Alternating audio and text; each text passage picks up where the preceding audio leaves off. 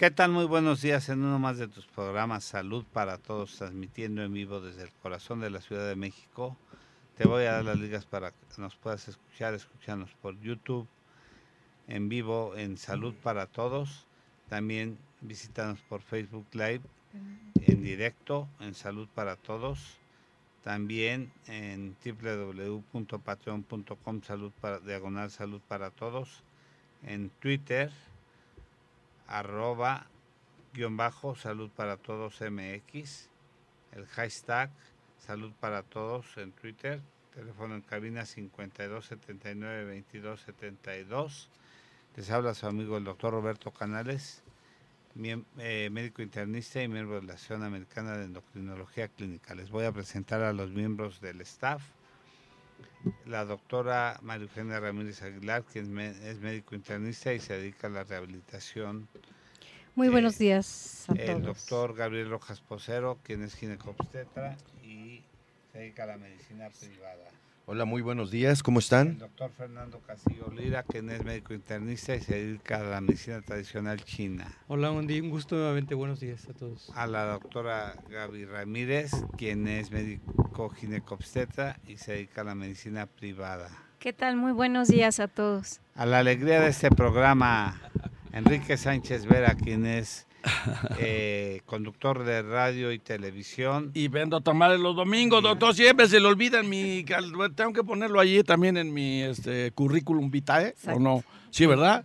Buenos días y, tenemos una invitada especial hoy, doctor. Tenemos también la visita de, de me quedo Asael. Asael Jiménez Bonola, quien es residente de cuarto año del Hospital de la Mujer. Muchas gracias, doctor. ¿Cómo están? Buenos días. saluda a Asael.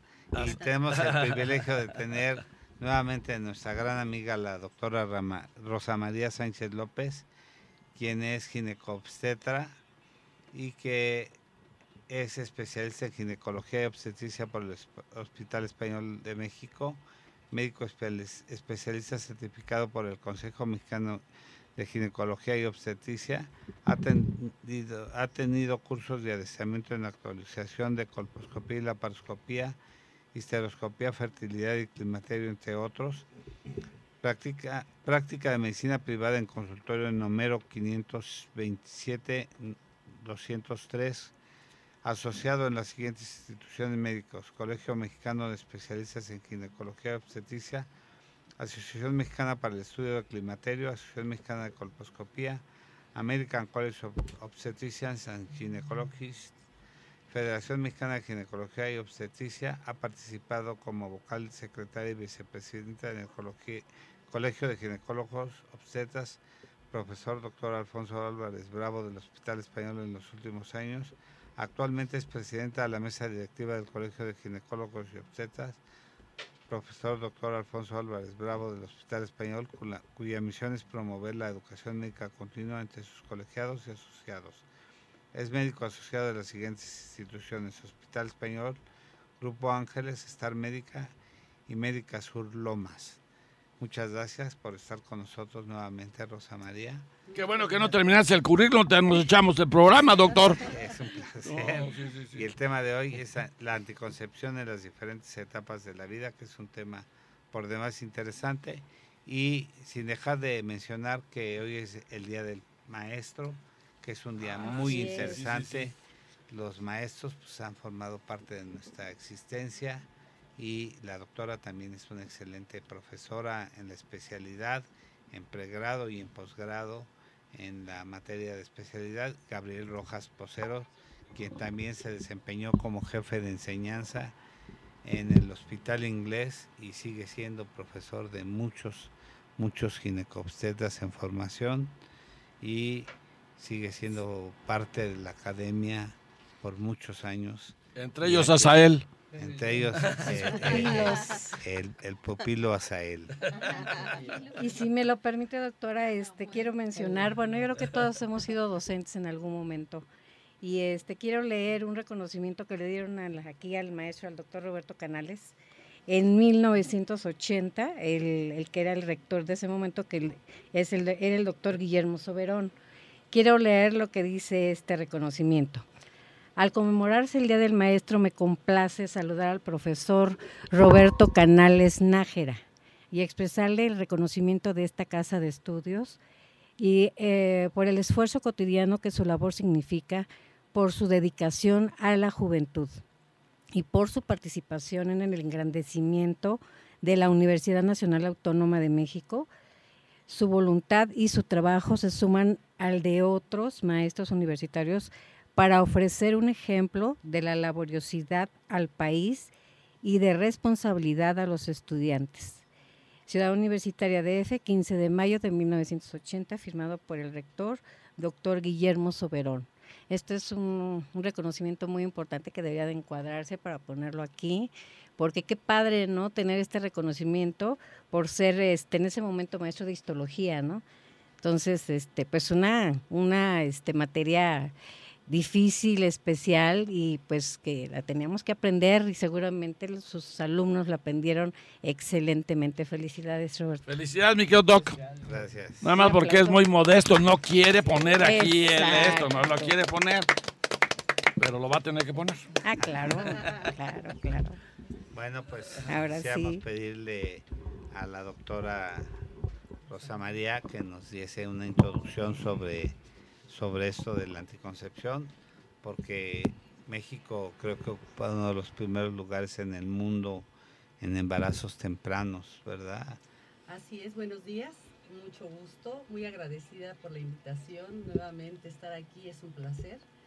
Y bueno, nos toca hablar de un tema verdaderamente importante y lo que decía el doctor Canales es una realidad muy triste, no tiene otra palabra, es una tristeza que en México eh, tengamos el primer lugar en embarazos no deseados. Eso, eh, eso nos, nos convoca a todos a hacer algo. Algo tenemos que hacer porque la educación que estamos dando a nuestras jóvenes, a nuestras adultas incluso, está deficiente en esa área. Y, y, para ello, bueno, yo quiero darles la información básica de lo que son los métodos anticonceptivos probablemente las diferentes etapas de la vida que no podemos decir que una mujer de 40 años tenga que usar lo mismo que una chiquita de 15 años. Entonces, si ustedes tienen preguntas, aquí estoy, con mucho gusto. Empezamos el, tema y yo les quiero eh, hablar en términos generales de lo que es la anticoncepción. La anticoncepción es evitar que se dé un embarazo de la forma en la que podamos entender. ¿qué podemos entender como cómo se da un embarazo? Para que se dé un embarazo necesariamente tiene que haber una unión entre un óvulo y un espermatozoide. ¿Y cómo se encuentran estos? Pues exclusivamente con una relación sexual.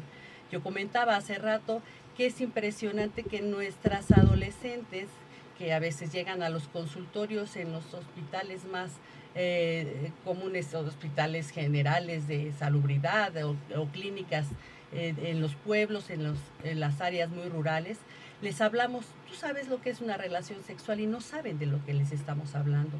Entonces hay que hablarles en términos muy em, simples, que puedan entendernos qué es una relación sexual, porque se creen que son cosas de otro mundo o de otros lados o de, o de otras personas pero lo, tenemos que afinar con, con las personas que no tienen el grado cultural probablemente o que no han tenido el acceso a esta información en relación a qué es una relación sexual y a qué nos lleva. Ya teniendo como, como conocimiento básico podemos decirle entonces cómo evitar el embarazo. El, hablar de métodos anticonceptivos voy a, tocar el tema en una forma muy general y luego voy a encaminarlo a las diferentes etapas de la vida. Eh, hablar de métodos anticonceptivos es hablar en primer eh, término de los métodos naturales, que hay varios, hay un método que se llama Billings, hay otro que se llama temperatura basal y hay otro que se llama ritmo. Estos métodos anticonceptivos se, se han usado por mucho tiempo, sin embargo, mm, eh, ofrecen muy poca seguridad y la paciente tiene que conocerse perfectamente en relación a sus ciclos menstruales y cómo se expresan en su cuerpo para poderlo eh, identificar y cuáles son sus días de riesgo en, en cuanto a la al riesgo de reproducción. En segundo grupo voy a hablar de los métodos de barrera. Los métodos de barrera son lo más conocido para los jovencitos, que estamos hablando de los condones, que es el más popular, pero también hay óvulos, hay espermaticidas eh, que vienen en geles, hay también condones femeninos, pero en México estamos muy limitados para poderlos eh, conseguir. Se consiguen en algunas sex shops. Y no están y, tienen también las chicas información de, cómo, se coloca eh, voy a repetir varias veces esto y espero que les sirva pero yo creo que los condones los preservativos masculinos los tenemos que traer las niñas más que los niños porque los niños si se toman una copa o se enfiestan por lo que sea, se les olvida que pueden embarazar a una chica. En cambio, la chica tiene que entender que si no se cuida ella, nadie no puede dejar en manos de alguien, a lo mejor hasta de un desconocido, algo tan importante que va a cambiar su vida. Bueno, paso al siguiente grupo de anticonceptivos, que son los métodos hormonales. Y hoy por hoy hay un mundo puedo hablar en general de la píldora anticonceptiva, de la inyección anticonceptiva, del implante anticonceptivo, entre paréntesis chip, que mucha gente le llama así, pero no es un chip ni tiene nada electrónico, es, es, un medicamento que se administra en forma temporal eh, dentro de, debajo de la piel de la, de la paciente en un brazo. También hay ¿Cómo se llama esa doctora? Perdón. implante. Implante. implante Así se le llama. Algunas muchachas ni lo saben, ¿eh? No lo saben y es lo mejor para las adolescentes. Sí, ¿verdad? Porque ellas no tienen que estar eh, pensando en si me, me tomé la píldora, si me enfiesté y se me olvidó la píldora, si lo que sea. Es, desde mi punto de vista, una forma segura este, que no les causa ningún efecto secundario y les va a proteger en contra de un embarazo durante más de cuatro años. O sea, eso es fabuloso. De aquí a que les llega ya un poquito la madurez y ya pueden elegir algún otro método, ese me parece muy buena opción para una jovencita. También decía que los parches también son cómodos y les vienen bastante bien. Hay anillo vaginal, ustedes saben que hay un anillo vaginal, se lo introducen dentro de la vagina y les dura tres semanas. Y es fabuloso también, pero volvemos a al, tema cultural. Si la paciente no sabe eh, de qué forma incluso puede utilizar ella misma su vagina y conocerla, pues le va a ser un poco difícil administrarse un, un producto, un medicamento que se puede poner en forma de anillo dentro de la vagina. Y eh, paso al siguiente grupo de métodos anticonceptivos que son los dispositivos intrauterinos. Los dispositivos intrauterinos existen desde cobre, desde hoy por hoy con un medicamento, levonorgestrel, que es una hormona que se suma al dispositivo para darle más seguridad a la paciente y le genera, le, provee una anticoncepción de aproximadamente tres años o más y es una muy buena alternativa. Y están saliendo más dispositivos con formas diferentes y con medicamento diferente para proteger más a las pacientes. Oye, perdón, Rosy, está hablando ahorita justo de eso. Este, la primera pregunta que te hace la paciente, o que incluso aquí el público dice si hay dispositivos de estos de los que estás hablando, probablemente forma de té, que sea para pacientes que no han tenido embarazos. Sí los hay. Ah, ok, porque ves que la mayoría piensa que... Que es solamente para, para mujeres que han tenido. Antes así se, así se manejó que los dispositivos intrauterinos eran exclusivamente para mujeres que ya habían tenido bebés. Eso hace muchísimos años, hace más de 50 años, pero se han ido modificando, ha habido dispositivos que hoy por hoy pueden utilizar mujeres muy, muy jóvenes y que les duran dentro de su cuerpo de mínimo dos años hasta cinco. Ajá, siempre hay que estarlos cuidando, siempre hay que estar bajo vigilancia médica. Y bueno, el último grupo de métodos anticonceptivos son las cirugías, los métodos definitivos.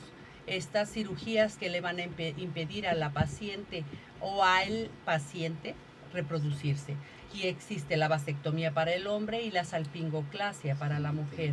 Y lo mismo, ninguno de los dos pudiera ponerle en riesgo de nada y son métodos definitivos para personas que no quieren más tener hijos o que hoy por hoy vemos mujeres que se hacen salpingoclasia y que jamás han tenido un hijo. Es la moda no tener hijos o reducir al máximo su vida reproductiva.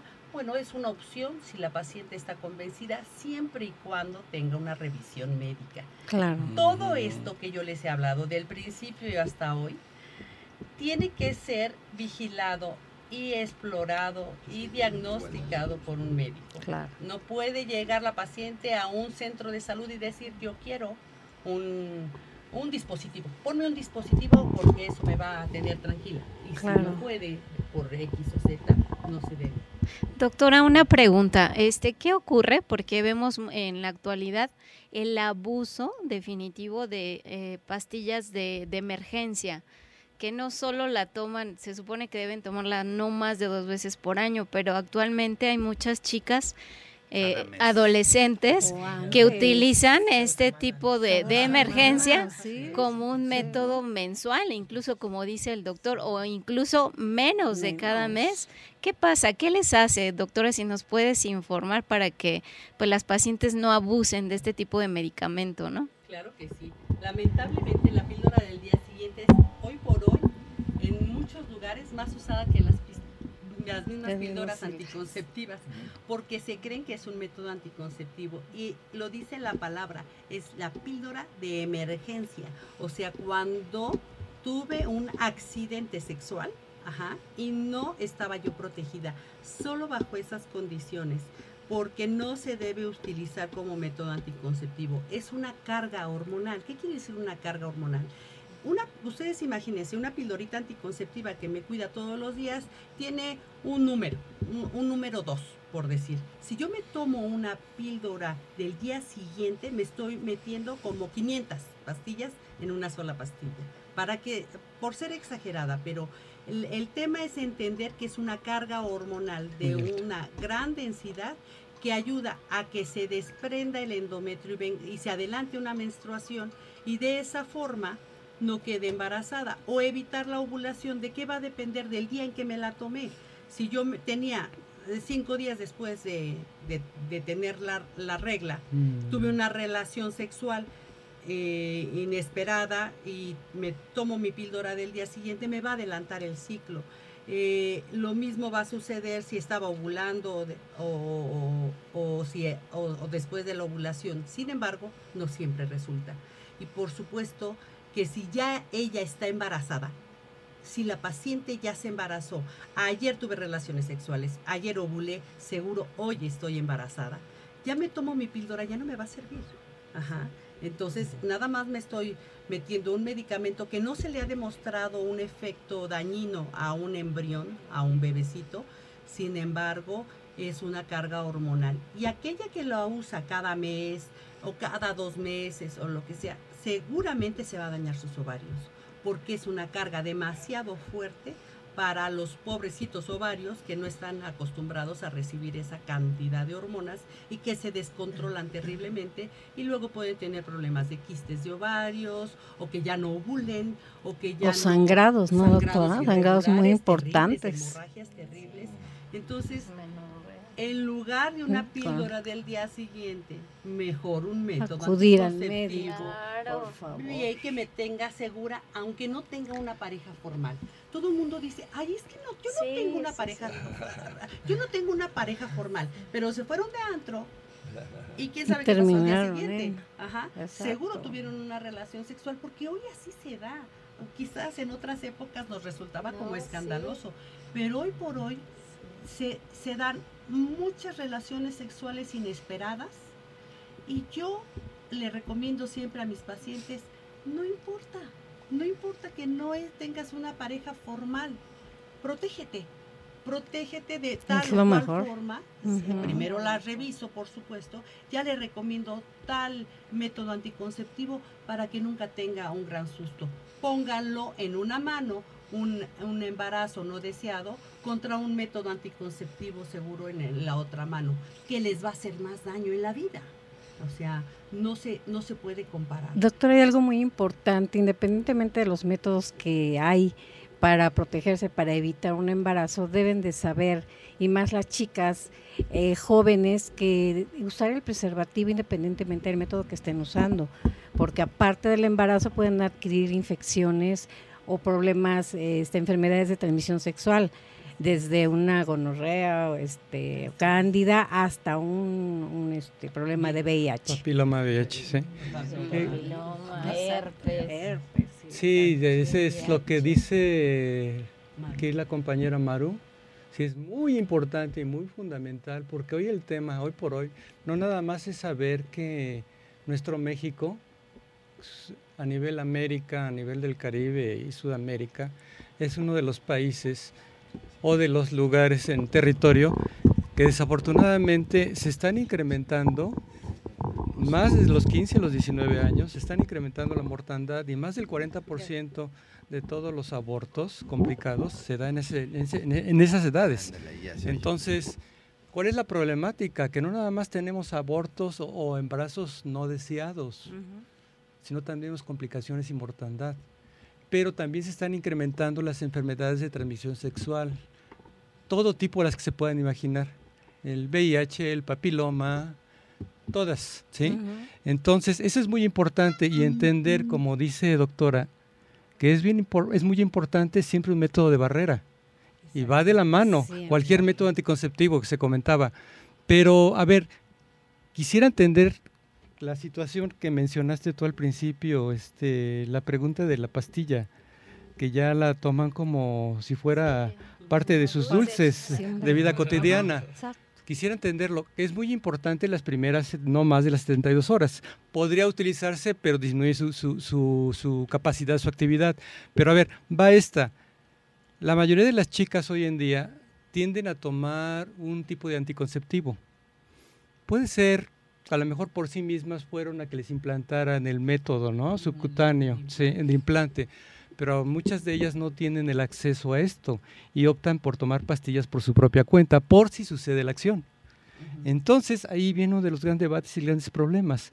Mi cuestión es esta, en base a la pastilla que tú mencionabas, este, Gaby, la pregunta que le hiciste a la doctora, ¿qué sucede en una niña, bueno, le llamaría niña de alguna manera, en, una, en un personaje, en una dama, en una dama pues, propio, ¿verdad? Más dama.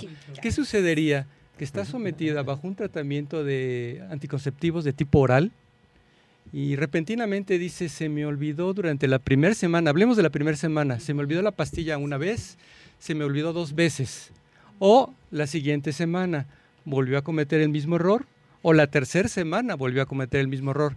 ¿Qué sucede ahí en cuanto a la indicación de la pastilla, la famosa pastilla? Se puede combinar, se puede utilizar ¿Es útil o qué debe de hacer en ese momento? Sí se puede usar, sí es útil, porque seguramente su... No puedo eh, este, garantizar porque eso, si estamos hablando de la primera semana, ella no está protegida. Si ya se le olvidó una pastilla, ella no está protegida para, la, para evitar la ovulación, que es la salida del óvulo, del ovario ella no está protegida. Entonces está como si no se hubiera tomado nada. Esa es, esa es la parte que yo también quería comentar. A veces hay pacientes que se quedan embarazadas estando tomando toda su cajita de píldoras anticonceptivas, pero un día tuvo vómito, un día tuvo una diarrea, se le salió la pastilla, o por la mm. boca o por el ano, se le fue y no le hizo efecto. Y esa paciente queda embarazada. Pues no se lo hubiera tomado. Ah, Exacto. Es como si no se lo hubiera tomado. Yo siempre les digo a las pacientes, si tú tuviste una diarrea o un vómito, da por hecho que esa pastilla no entró a tu cuerpo. Entonces, es cuando si viene una relación sexual, yo sí prefiero que se tomen una píldora del día siguiente, porque en ese ciclo, eh, justo en ese ciclo hubo un problema. Tuve una diarrea o dos días de diarrea, seguro esas píldoras que estaba tomando como su método oficial, ya no le sirvió. Entonces, y lo otro que yo decía que iba a decir constantemente, las niñas deben traer sus condones. Ajá, no condones femeninos necesariamente, los condones, efectivamente. La, no hay consulta médica de ginecología y medicina general que no tenga un día una enfermedad de transmisión sexual. Las enfermedades de transmisión sexual se tratan de evitar con condones. Ajá, pero si volvemos a lo mismo, le dejamos la responsabilidad del cuerpo de una mujer a un tercero, a un hombre, a un hombre que no le importa porque no la quiere, porque no, a lo que le interesa. Conocen, no, se, conocen, no se conocen y de pronto se da el, el, el encuentro, exacto, la aventura. En su bolsita deben traer uno o dos condones si no los usan, si se hicieron viejitos y todos se tiran a la basura, pero de verdad, no le dejen la responsabilidad de algo tan importante a un hombre. Cuando yo las veo llorar porque adquirieron un virus del papiloma humano, humano porque traen un herpes que les duele de llorar y que no pueden ni sentarse, cuando tienen problemas de esterilidad después, ¿por qué? Por una clamidia, por un ureaplasma, por un micoplasma, y dicen, pero ¿cómo adquirí esto? Les tengo que decir que fue por una relación sexual de alguien y yo le agregaría por la promiscuidad. Exacto. Muchas parejas. El hacinamiento, múltiples parejas.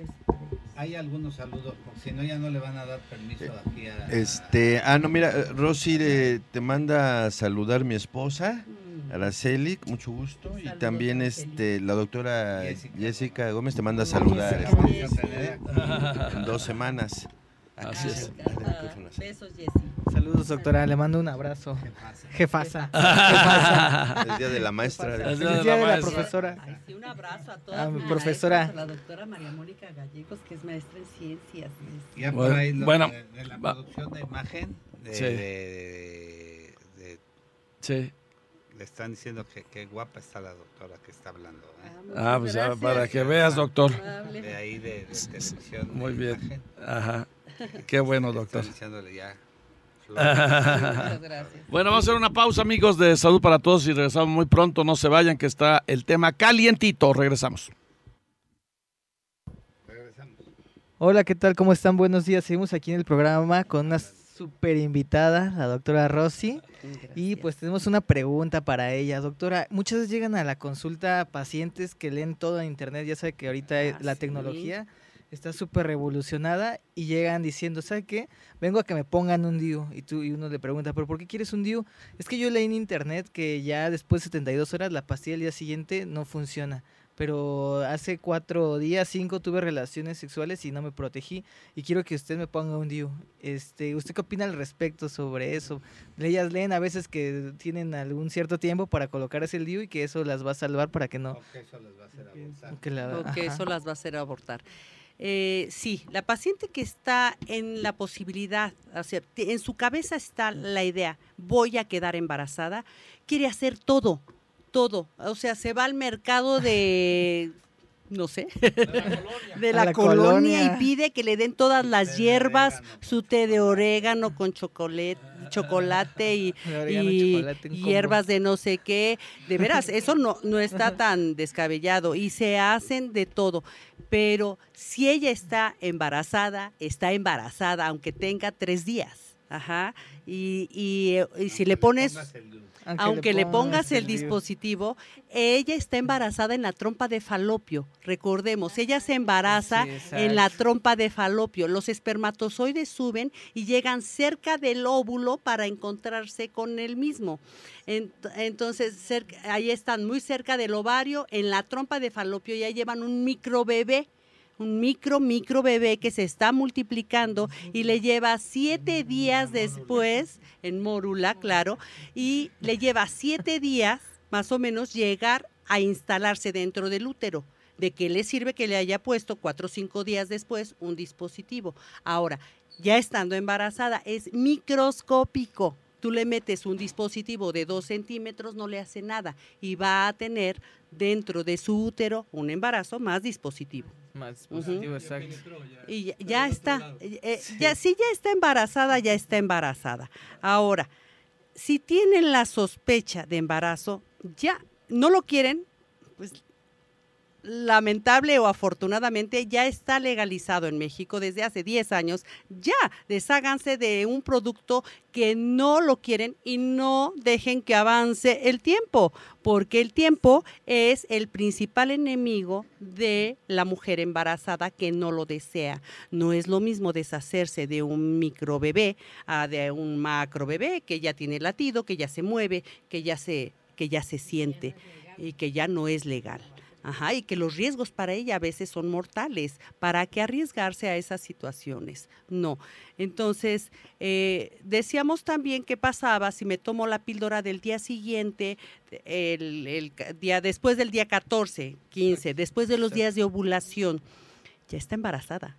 O sea, ya no le va a servir de nada ya no le va a servir nada, por lo mismo que ya expliqué. Viene el microbebé en la trompa de falopio, se instala dentro del endometrio, ocho días después, ya se agarra y ya no hay modo. Porque aquí el problema es que piensan que aunque están tomando pastillas, aún todavía toman la, la, píldora del día siguiente, se están haciendo mucho va daño. más complicaciones. Sí, es una carga hormonal, es, es como, vamos a ponerlo el caso de la penicilina, no, no es lo mismo que te pongas una inyección de penicilina a 10 inyecciones de penicilina. que energía nuclear, ¿no? Algo, algo así, una bomba atómica. Ajá.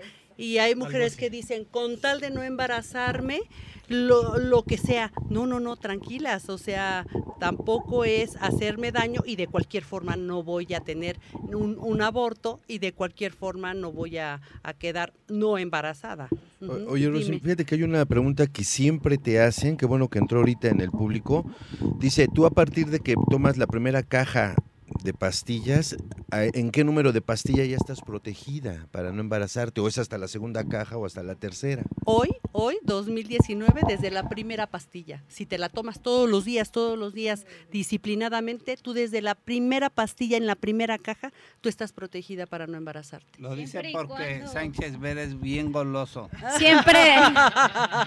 Yo sí quiero hacer hincapié que siempre y cuando no olviden la primera semana Exactamente. de la caja sí, porque la primera semana es clave para que no se Ahora, la primera caja dice claramente, en la, instrucción médica y en la instrucción de la misma caja, la, primera píldora de tu caja de 21 o de 28 pastillas, te la tienes que tomar el día que inicias tu menstruación, no el día que terminas, no el día octavo, no el día que tienes relaciones sexuales. Las píldoras anticonceptivas te protegen no por el día que tienes relación sexual o todo el mes o si te falta una pastilla ya no estás protegida ni un día del mes. Eso es muy importante. A ver, había, hay una pregunta que de tercera semana que están tomando sus pastillas, llevan el orden la primera y la segunda semana, la tercera semana se les, se les olvida. Es propio. Hay, bueno, hay métodos anticonceptivos orales de 21 pastillas y de 28 pastillas. Hablemos de un método común de 28. Sí. Pero es propio en las personas que la tercera semana iban al pie en orden, primera, segunda semana, a la tercera semana se les llega a olvidar, un día o dos. Es propio que sigan, que no descansen esa semana propia de, de esa semana antes de, o sea, en, las, los siete días que dan. En la semana tercera. es que la de 28, Hay, la de 28 nada más la de 21. Solamente la de, la de 21. La de 21. Pero es propio que incrementen dosis. No, ya no. No, ya no. En el momento en que te falta una o dos pastillas, primero, en, el, en cualquier día del ciclo, de esas 21 días, tú olvidas la de hoy, chin, se me olvidó, me la tomo en la noche. A fuerza, al cuarto día vas a tener un sangrado. Ajá, siempre le llamamos por deprivación. Entonces, si ya habías, ya llevabas la pastilla 14, la 15, ya habías evitado la ovulación, Ajá, ya no estabas en días de ovulación eh, y te falta la pastilla. Como vas a tener el manchado, les asusta mucho y todo. Yo les recomiendo mejor deja ya las pastillas, ya no te tomes nada, espera que llegue formalmente tu periodo e inicias otra caja. Y eso les quita la preocupación y el quién sabe qué Sí, me vaya a porque pasar. ahí viene la pastilla de emergencia a la tercera semana, o sea, pensando en que va a suceder algo. Va, No ajá, es propio, exactamente. no, es, no es propio tampoco. No es propio tampoco. Oye, Ujú. oye, Rosy, ¿qué Dime. opinas de los métodos nuevos que ya son cada tres meses, ¿no? Es- Entre ellos A eso iba. que la menstruación viene cada tres meses. No, desde los otros, bueno, existe una ampolleta que estamos eh, Sí, y, y estamos tratando de convencer a las pacientes y es muy cómoda porque te pones tu método anticonceptivo cada tres meses de medroxiprogesterona y te tiene incluso sin menstruar, cómodo. Ah, y que es ahí eh, estos métodos los que yo recomiendo para mujeres de- mayores de 35 años. Esos son muy cómodos. Te lo pones, tú te lo pones, es subcutáneo. La paciente tiene que aprender a ponerse su piquetito, de su, como un piquetito de mosco realmente. Se introduce en el medicamento debajo de la piel y es comodísimo y no se vuelven a acordar hasta dentro de tres meses que tienen que volverse a poner el medicamento. Tienen que recordar que esos tres meses no van a tener menstruación, entonces no van a tener nada que les recuerde. Pero hoy con los, la tecnología y los celulares pueden tener el recordatorio. También así son los dispositivos intrauterinos que tienen eh, hormonas. Eh, Tú te pones el dispositivo intrauterino eh, eh, con hormonas y te tiene todo el tiempo que lo tengas, te tiene sin menstruación y es cómodo. Es realmente cómodo y el no tener las menstruaciones no le hace daño a la paciente, ni con la inyección subcutánea, ni con el dispositivo con hormonas, ni con el otro medicamento, el otro producto que es el implante que se administra de preferencia en las adolescentes. Es, yo lo recomiendo mucho para la jovencita. La jovencita está comodísima porque también está sin menstruaciones y eh, que, que si tenía los cólicos menstruales, que si le enfadaba, que si el carácter, que si el pelo, que si el acné, todo eso se le va. Y está muy cómoda con su implante debajo de la piel. Y si tenía novio formal, y si tenía accidentes, y si tenía una relación ocasional, no le genera ningún daño, ningún problema. Y, eh, así podemos ir dividiendo los métodos anticonceptivos para diferentes etapas de la vida. Dime, Asael. Muchas veces las pacientes llegan y preguntan, doctor, es que hace muchos años decían, me comentaban o la, me decían algunas pacientes, ¿no? Este, algunos métodos anticonceptivos causan cáncer, ¿no? Este, cáncer de mama, cáncer en el de la matriz. Entonces, este, creo que estos nuevos métodos ya, este, quitaron, ¿no? Algunas, algunas sustancias, ya solamente, solamente es una sola hormona. Ya no, ya no trae dos hormonas como anteriormente se mencionaba. ¿Usted qué les, qué les comentaría a las pacientes? No, no te preocupes, este, estos métodos pues ya son más nuevos, ya no, ya solamente están compuestos de una sola es. hormona. Mira, si vamos con que hace 60 años empezar, empezaron todos estos métodos anticonceptivos, los primeros que se crearon realmente eran una bomba atómica. A todas las mujeres las ponían obesas, a todas. A todas les salía pelo en la cara y en diferentes partes de, sus de su cuerpo. Les alteraba el carácter terriblemente, les generaba trastornos menstruales terribles, hemorragias, etcétera. Y todo eso, por supuesto, igual que la tecnología, ha ido mejorando. Todo eso ya no existe. Eso ha pasado a la historia. Hoy por hoy, yo me acuerdo que, que nos invitaron en los noventas a un a una super píldora anticonceptiva, la que bajaba de peso. No sé si a ustedes les tocó. Una píldora anticonceptiva exclusivamente para mujeres obesas que bajaba de peso. Así nos la vendieron. Y bueno, Yasmín, Ah, ¿todos cuál? También después salió Novialis y han salido miles de marcas. Que, ¿Cuál es la- el beneficio? Por supuesto, hoy no debe de haber mujeres obesas por usar píldora anticonceptivas, pero nunca, o sea, no debe de, nunca una píldora te debe subir de peso, nunca te debe generar acné, nunca te debe generar pelo en la cara, ni te debe cambiar el carácter.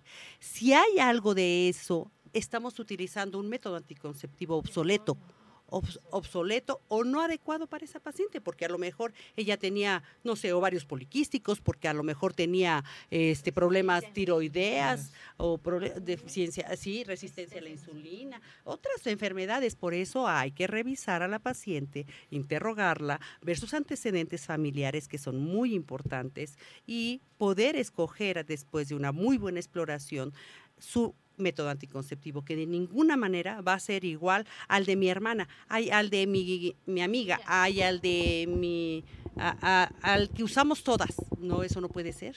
Doctora, ¿cuándo? No, es que estoy pensando porque va la, la buena pregunta, doctor. Esta es una buena pregunta. A ver. Buenísima. Yo creo que lo que también tenemos que tomar en cuenta es que los padres deben de estar muy atentos con las jóvenes y con los jóvenes. O sea, no nada más las mujeres, ¿eh? porque todos nos enfocamos en que, ay, que las mujeres, que también hay que decirles a los gandallitas que también deben de cuidarse y que deben de cuidar a la pareja. Y yo creo que la educación en la casa también y en la escuela también, sobre todo, debe ser ya más, más profunda, doctora, no sé si esté de acuerdo conmigo, de que deben de eh, asesorar mejor a las, a las muchachas y, a los muchachos y que, y que deben de ser también más conscientes en este tema porque de veras sí es algo que preocupa porque las relaciones sexuales se dan muy, muy, este, ahora sí que muy híjole, muy frecuentemente. en, grandes cantidades, voy a llamarle. La libertad con el libertinaje, ¿no? Exactamente. Yo Lo creo que, pasa es que es una sexualidad indiscriminada promiscua pudiera ser, en donde eh, es real. La chica en un fin de semana tuvo una relación sexual con un chico y el próximo fin de semana, y hay quien sabe es que se me atravesó, exactamente, pero ellos más. Las niñas tienen el freno un poco más de los padres que, que los muchachos. Eso ha sido por generaciones y por generaciones. A mí lo que me sorprende mucho, muchísimo, es que las mamás le sigan diciendo a las hijas y a los hijos, te prohíbo tener relaciones sexuales. Eso es una tontería. pero es una realidad. Todas, todas mis pacientes les digo, ¿tu mamá sabe? No, si mi mamá sabe me mata. Claro, pero si ya tienes cuatro años teniendo relaciones sexuales, sí, pero mi mamá no puede saberlo. Digo, no puede ser. No puede ser que exista esa distancia tan grande entre las madres y las hijas, entre los padres y los hijos, entre los padres y las hijas, y decir, mira, mija, corres este riesgo. Mira, hijo, tú que, corre tanto riesgo un hombre que embaraza a una chica como la, la que lo, lo tiene, la que, la, la, que queda embarazada. Porque las, los, los chicos que vienen educados, de buena familia, con una con una moral y demás, quedan dañadísimos porque su novia abortó o porque sí tuvo a su hijo y allá yo no lo veo. Yo no lo veo. Eh, no nos casamos. ¿Cómo nos íbamos a casar si no nos queríamos? Pero hay un, hay un hijo.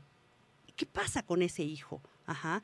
No se vale. No se vale que los padres no tengan esa relación tan estrecha con los hijos. de decir, comunicación. Es mira, hijo, o sea, el riesgo está pero desde la secundaria, la mayoría de las niñas, yo creo que el 90% de las chicas se estrenan, los chicos y las chicas, se estrenan en la secundaria. ¿Qué edad tienen en la secundaria?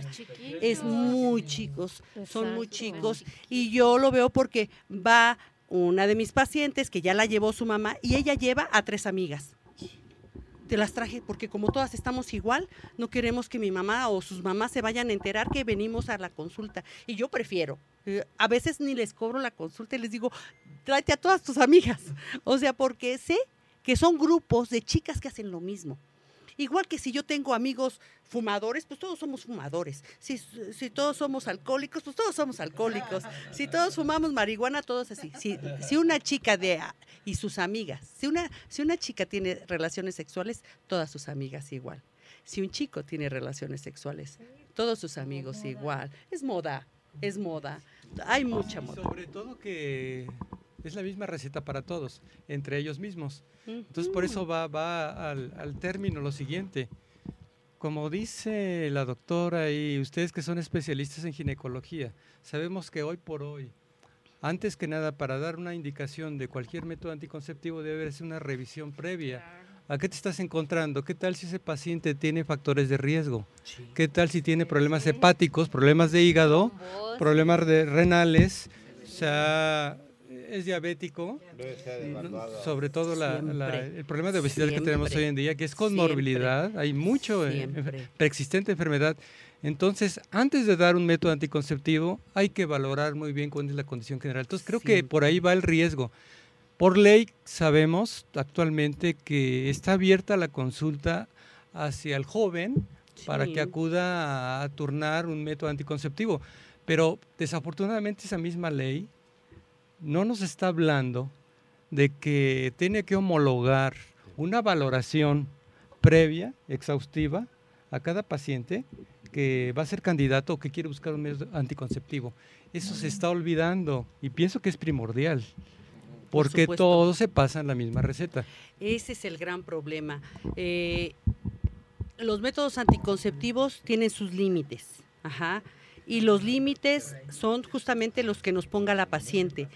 Por, por eso decía los antecedentes familiares, que si ella tiene o ha tenido problemas de tiroides, que si ella tiene o ha tenido problemas de ovarios, que si ella ha tenido problema de miomatosis uterinas, hemorragias anormales, o sea, nunca se nos ocurriría darle a una paciente pastillas anticonceptivas si tiene miomas uterinos, o sea, sería una barbaridad, pero como lo está tomando mi comadre, yo, ¿por qué no? Entonces, verdaderamente es de susto. Eh, eh, que no nos dé miedo o, pena ir a hablar y decir, tengo 38 años, tengo 40 años, quiero un método anticonceptivo, estoy esperando, estoy empezando con una nueva pareja y quiero quiero abrirme a un método anticonceptivo, porque también hoy por hoy nos encontramos en las etapas de después de los 35 años, cuántas pacientes nos llegan que están divorciadas y que están saliendo con algún novio, que tienen una o, varias parejas o que les ha dado por conocer todo lo que no eh, tenían antes, no le voy a poner a ella pildoritas anticonceptivas, no le voy a, no la voy a tratar como adolescente. Esa paciente requiere una revisión que no tenga miomatosis uterina, que no tenga mastopatía fibroquística, ver si dio lactancia o no, si, si tiene problemas tiroideos o no, qué hay en su familia, cáncer de mama, cáncer de tiroides, cáncer de ovario, que para poder saber qué le toca a esa paciente porque una mujer de más de 35 años evidentemente va a tener más enfermedades, entre comillas, que las que trae una niña de 15. Entonces, no podemos generalizar. La paciente de más de 35 años que no quiere embarazarse tiene una conducta anticonceptiva totalmente diferente si ya tuvo hijos y si no tuvo hijos. Si, si este, ya ha tenido una vida anticonceptiva anterior o no. Si, cada una. Son cada uno. Rosy, este, fíjate que ya se terminó el programa, desafortunadamente, rapidísimo. no, puedes. Entonces, yo quiero preguntar. Exacto, mira, hay, dos preguntas, yo creo que si nos las contestas y después das tus datos, Rosy, dónde está tu ubicación, tus ligas, todo eso. Mira, la primera es Gremlin, que ya pronto la tendremos aquí. Pregunta, ¿a partir de qué edad es recomendable la pastilla del siguiente día? Y Rosy Torres manda a saludar a Fernando. Ah, gracias. Y, lo mismo, ¿no? Que está muy interesante el programa. Entonces, si quieres la respuesta, tus datos y ya pasamos con Gaby, ¿no? A ver qué, pregunta. Y, se acaba. La píldora del día siguiente es una píldora de emergencia y se debe usar en el momento en que se necesita, a la edad que se necesite. No tiene una edad mínima. Muy bien. ¿Y a partir de qué edad es, prudente eh, dar anticonceptivos, ¿no? A partir de que la niña está en riesgo. Que inicia, su vida sexual. Desde ahí ya puede tomarlos. Desde los 13 años, desde, sí, aunque no lo crean, hay, hay píldoras de dosis muy baja que podemos utilizar en esa niña de 13 años o incluso menos. Siempre hay que ponerlo, acuérdense, en las dos manos, que le va a hacer más daño a esta chiquita unas pastillas anticonceptivas o un embarazo. Claro. ¿Dónde te podemos encontrar, doctora? mi, consulta mi consulta privada está en la calle de Homero 527 despacho 203 aquí en Polanco los teléfonos son 52 54 25 82 52 50 7651 mi correo rosy con Y, San de Sánchez hasta la N, lo arroba hotmail.com. ¿Y qué más Otra necesitas? vez más despacito. Más despacito. La Las dirección tele- del- de los teléfonos. Otra vez va la- Otra Desde vez, arriba, desde el principio. Homero, 527, despacho 203 en Polanco. Mis teléfonos para servirles 52 54 25 82 52 50 76 51 y mi correo es rosy con y sanlo arroba hotmail.com. Doctora, una pregunta rapidísimo. ¿Qué pasa en esa mujer que ya está, digamos, en una edad de 48, 49, que sigue utilizando un método anticonceptivo? Ahí, ¿qué, ¿qué transición le haces de, no sé, a lo mejor de un reemplazo hormonal? ¿Se lo das? ¿No se lo das? ¿Le quitas el método anticonceptivo? ¿Qué haces con esa paciente? Con esa- Con esa paciente tengo que medirle sus hormonas para ver si ya está menopáusica o no. Si no está menopáusica, yo ya no le meto hormonas. Ajá. Su edad es, es eh, no adecuada para meterle dosis indi- indiscriminada de hormonas y prefiero ponerle un dispositivo de cobre, de ahí a que le llega la, la menopausia. comienza con bochornos, o sea, trastornos. Ya no le doy método anticonceptivo, pero hormonal. le meto reemplazo hormonal. Doctora, doctora Rossi, ¿y hasta qué edad es adecuado estar utilizando hormonales para anti- anticonceptivos? ¿Hasta qué edad? Sí, depende cuándo empezó. Si empezó a los 15, no se los voy a dar hasta los 45, pero si empezó a los 35, sí se los puedo dar hasta los Y si 45. tiene sexualidad activa y tiene riesgo de embarazo, ¿no? Por supuesto.